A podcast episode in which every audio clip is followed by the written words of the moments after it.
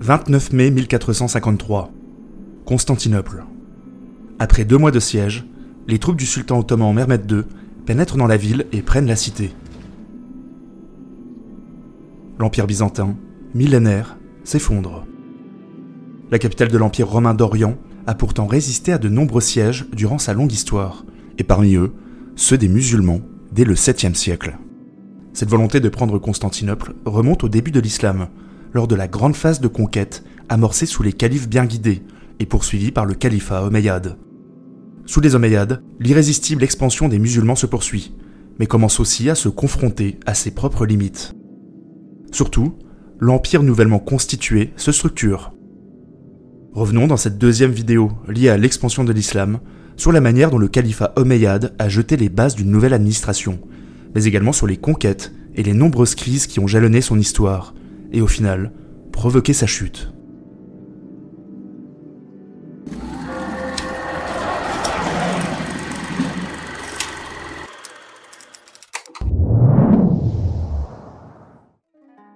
Nous sommes en 661.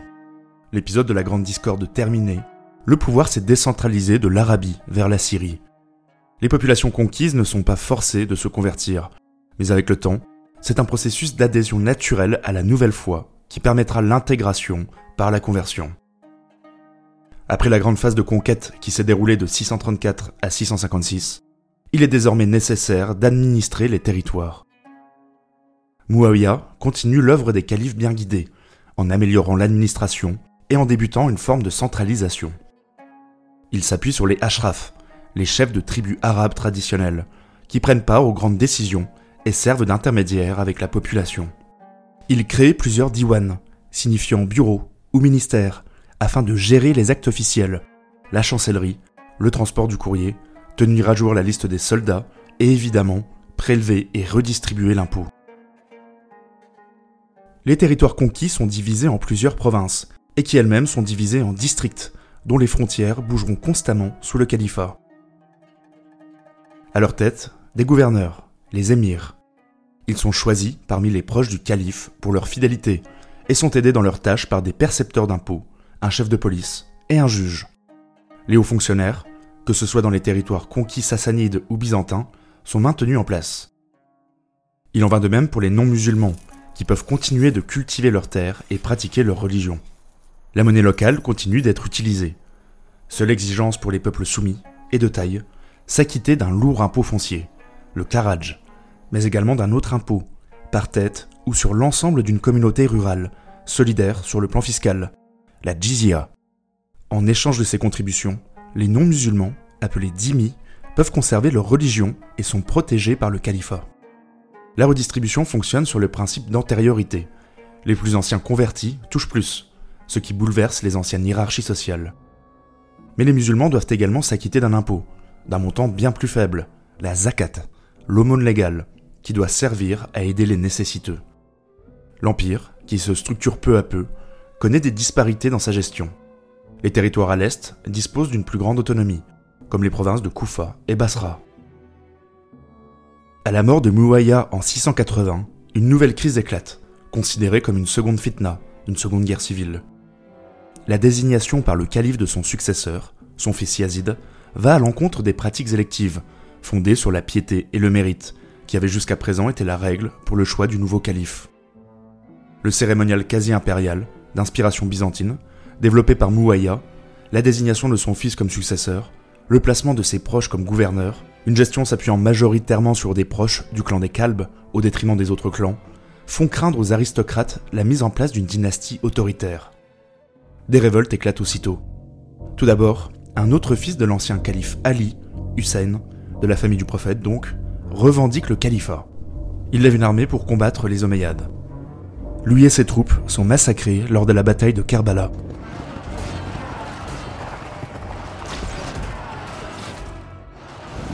C'est un moment fondateur pour le mouvement chiite, qui se constitue en nouvelle branche de l'islam, et qui considère que le califat aurait dû revenir à Ali, puis son fils Hussein, qui sont membres de la famille de Mahomet. La scission est définitive entre les chiites et les sunnites, le courant majoritaire, qui s'appuie sur la sunna, la tradition du prophète. À ces deux grandes tendances s'ajoutent les Kharidjites, qui s'étaient constitués après la décision d'Ali de ne pas se battre lors de la bataille de Siffin, et dont les principes égalitaires et puritains séduisent des nouveaux convertis. D'autres révoltes éclatent, qui se transforment en guerre de clans. Une partie des aristocrates médinois proclame un nouveau calife en 681, Ibn az-Zubayr. Il étend son influence à de nombreux territoires. Les Omeyyades s'organisent pour le contrer. En 684, les deux camps s'affrontent lors de la bataille de Marj Haïd, victorieuse pour les Omeyyades. Après le décès du calife si contesté Yazid en 683 et l'abdication de son frère Mouaïa II au bout de 40 jours, les notables font appel au gouverneur de Médine, d'une autre branche de la famille des Omeyyades. Marwan, déjà âgé, est proclamé calife en 684. Puis après sa mort, c'est son fils qui lui succède, Abdel Malik. Cette seconde fitna voit donc un changement de branche dans le pouvoir omeyyade. Les Sufyanides sont remplacés par les Marwanides mais les différents mouvements insurgés vont perdurer encore quelques années. Le calife Ibn az-Zubayr occupe toujours des territoires, mais se trouve isolé. Les Kharidjites établissent une principauté indépendante au centre de l'Arabie et dans le Fars. Et enfin, les chiites se révoltent contre le nouveau pouvoir. Abdel Malik, avec l'aide d'un gouverneur à la poigne de fer, El Hajjal, écrase toutes les dissensions et réussit à se réconcilier avec certains révoltés, en leur offrant des postes à la cour. Cette seconde fitna prend définitivement fin en 692, avec la mort d'Ibn az-Zubayr, mais divise profondément la communauté. Abdelmalik réforme profondément le califat. Il ne s'appuie plus sur les ashraf, les chefs de clan pour gouverner, mais choisit des fonctionnaires et conseillers pour leurs compétences. Il en est de même pour les gouverneurs et généraux. Les liens tribaux ne constituent plus le cœur de l'appareil administratif. Surtout, Abdelmalik arabise l'administration l'arabe devient la langue officielle dans les textes administratifs, alors que le perse ou le grec étaient utilisés selon les régions jusqu'à présent. Il adopte une nouvelle monnaie, constituée de dinars et de dirhams, qui comporte des inscriptions coraniques en arabe. Abdelmalik et ses successeurs entreprennent des constructions monumentales, le dôme du rocher et la mosquée d'Al-Aqsa à Jérusalem, dont les inscriptions invitent les chrétiens à se convertir, ou la grande mosquée de Damas. Durant le califat omeyyade, qui alterne phase de stabilité et de trouble, les conquêtes se poursuivent dans trois directions. Tout d'abord au nord, vers l'Empire byzantin, très affaibli certes, mais qui s'est organisé durant la première guerre civile arabe afin de résister. Un long siège est mené en 674 devant Constantinople, mais les impressionnantes murailles empêchent tout assaut, et les armées arabes n'arrivent pas à couper l'approvisionnement de la ville. C'est à ce moment qu'un réfugié chrétien originaire de Syrie, Kalinicus d'Héliopolis, invente une nouvelle arme dévastatrice pour le compte des Byzantins, le feu grégeois. C'est un mélange inflammable qui brûle même au contact de l'eau. Les Byzantins remportent une victoire éclatante sur mer, en utilisant leur arme secrète. Un deuxième siège est lancé en 717. Le calife Oumar II pense profiter des troubles dynastiques qui secouent l'empire byzantin, mais une fois de plus, le feu grégeois, l'impossibilité de couper le ravitaillement et l'arrivée décisive des troupes bulgares qui attaquent l'arrière-garde arabe mène à la levée du siège.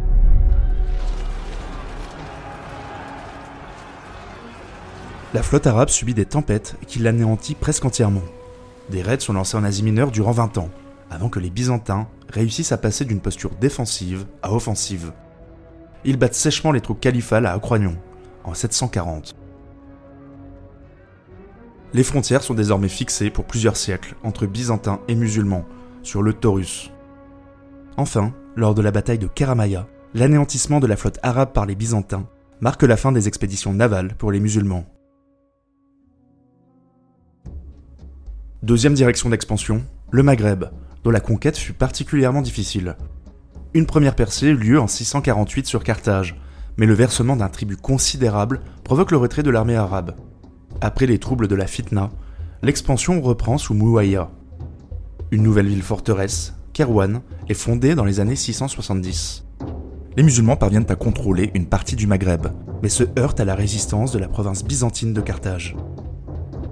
Ils réussissent à prendre la ville en 698, après de nombreux échecs.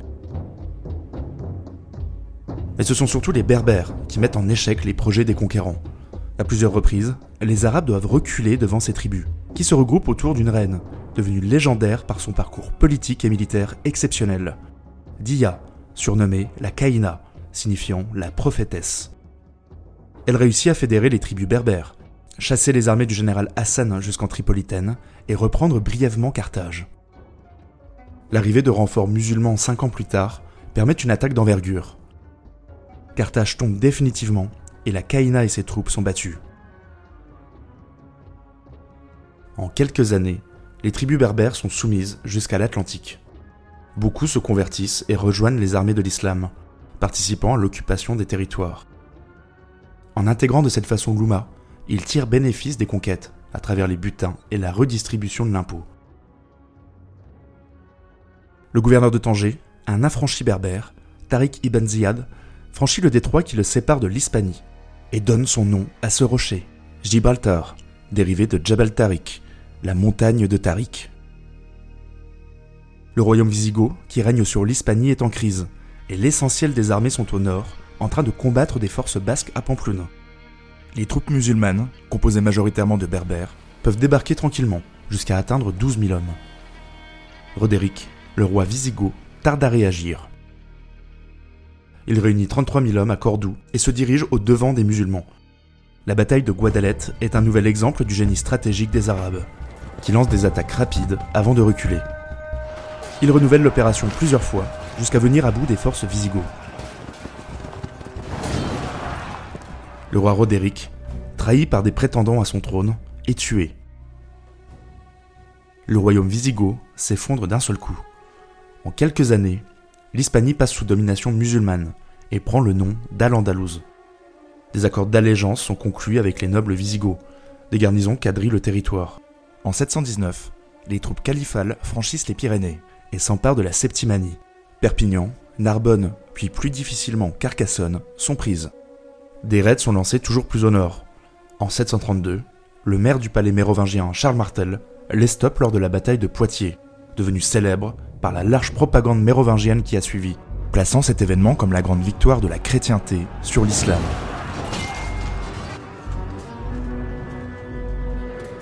Pour les musulmans, cette défaite est de moindre importance. Elle marque tout de même un coup d'arrêt à l'expansion. Leur expulsion de la Gaule n'aura lieu qu'en 759, explicable à la fois par la crise que connaît le califat et par l'affirmation du nouveau pouvoir carolingien. À l'est, les Arabes conquièrent la riche région agricole du Sindh, peuplée d'hindouistes et de bouddhistes, qui furent dans un premier temps massacrés, avant de se voir accorder la liberté de culte. Poursuivant à l'est de l'Indus, les musulmans se heurtent cette fois-ci à différents royaumes qui vont se fédérer et opposer une vive résistance, bloquant la conquête. L'expansion à l'est s'arrête à ce niveau. Plus au nord, les riches cités de Boukhara et Samarcande, passage des routes de la soie, tombent en 709 et 712. Mais les Chinois, qui s'étendent vers l'ouest, s'inquiètent de cette nouvelle puissance qui s'empare des places commerciales des routes de la soie. Ils ripostent et battent les Omeyyades, qui poursuivent leur conquête lors de la bataille d'Aksou. Les musulmans doivent reculer en Transoxiane. C'est sous la prochaine dynastie que la bataille décisive aura lieu entre Chinois et musulmans, la bataille de Talas.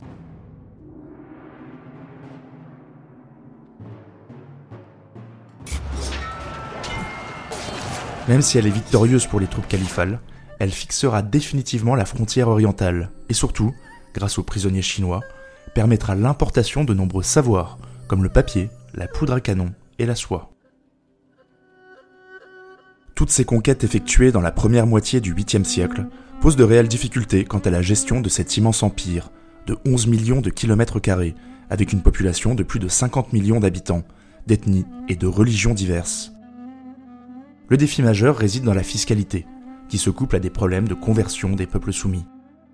En effet, en intégrant l'Ouma, la communauté, un nouveau converti devrait logiquement échapper aux très lourds impôts. Mais en réalité, les convertis non arabes ont un statut social inférieur et deviennent clients d'une tribu. Ils prennent le nom de Mawali. Pour beaucoup d'habitants, il est préférable de se placer sous la protection d'un riche patron que de continuer à cultiver des terres lourdement imposées. Même s'ils échappent à l'impôt foncier, ils restent soumis à la jizya, l'impôt personnel. Le nombre de Mawali augmentant sans cesse, ils sont peu à peu intégrés dans l'administration et dans l'armée, et réclament une égalité de traitement avec les premiers convertis. De plus, les conversions risquent de dépeupler les campagnes. Les califes Oumar II puis Hicham adoptent des réformes fiscales qui offrent les mêmes droits aux nouveaux convertis. Mais les gouverneurs continuent de percevoir l'impôt foncier, ce qui va provoquer de nombreuses révoltes, et à terme, la chute du califat omeyyade. À la mort d'Abdel-Malik, un nouvel épisode de guerre civile s'ouvre. Trois califes successifs, très critiqués par la noblesse musulmane, meurent en peu de temps, ce qui ravive les tensions entre différentes tribus. Finalement, sous les califats de Yazid II et surtout Hicham, toutes les révoltes locales, kharidjites ou chiites notamment, sont écrasées. Après la mort d'Hicham, les révoltes reprennent, ce qui profite aux Berbères, proches du mouvement kharidjite, qui vont commencer à se constituer en différents émirats, soit indépendants, soit semi-autonomes du califat. Surtout, une organisation secrète se développe dans l'Est. L'imam à la tête de cette organisation se revendique de la famille du prophète et se réfère au clan des Banu Hashim. Ce mouvement hashimite recrute de nombreux chiites, des Mawali, et incorpore des clans en opposition à la politique omeyyade. Ils adoptent le drapeau noir, couleur du prophète selon eux. Ils veulent mettre fin à l'impiété des califes omeyyades. En 747, une grande révolte éclate dans l'est de l'Empire, menée par Abu Muslim, un Mawali persan. Les révoltés s'emparent rapidement des territoires irakiens. Le calife Marwan II, affaibli par les différentes révoltes tribales et religieuses qu'il a matées, tente de les stopper. La bataille du Grand Zab est une cuisante défaite pour les Omeyyades.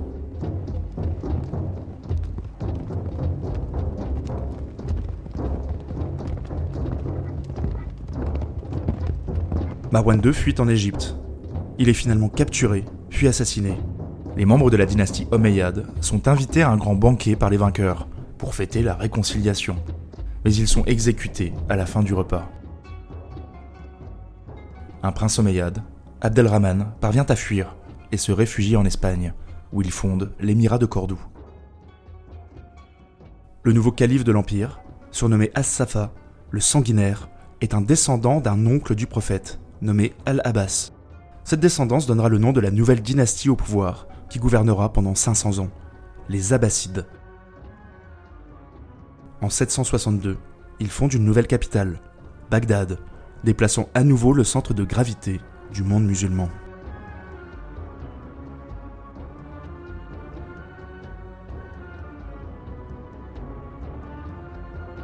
Le califat omeyyade a au final réussi pendant près d'un siècle à stabiliser ce nouvel empire en constante extension. En amorçant une centralisation du pouvoir doté d'un système administratif solide, en arabisant les territoires conquis et en augmentant le nombre de convertis, ils ont implanté l'islam durablement dans une grande partie du monde. Mais leur force fut également leur faiblesse. Le moindre revers militaire provoque une diminution des butins. L'augmentation des convertis pose un problème de redistribution de l'impôt, créant une société de plus en plus inégalitaire. Et donc, des révoltes chez les nouveaux venus et des tensions entre arabes et non-arabes. Le vieux système tribal est encore vivace, avec de nombreux conflits entre chefs de clans, afin d'obtenir le soutien des califes et déstabilisant régulièrement le pouvoir. Enfin, les divisions religieuses, chiites, sunnites, kharidjites et bien d'autres qui n'ont pas été ici évoquées, cristallisent toutes ces tensions sociales et tribales. Les Abbassides vont se servir de toutes ces avancées et apprendre de toutes les erreurs des Omeyyades pour stabiliser définitivement cet immense territoire.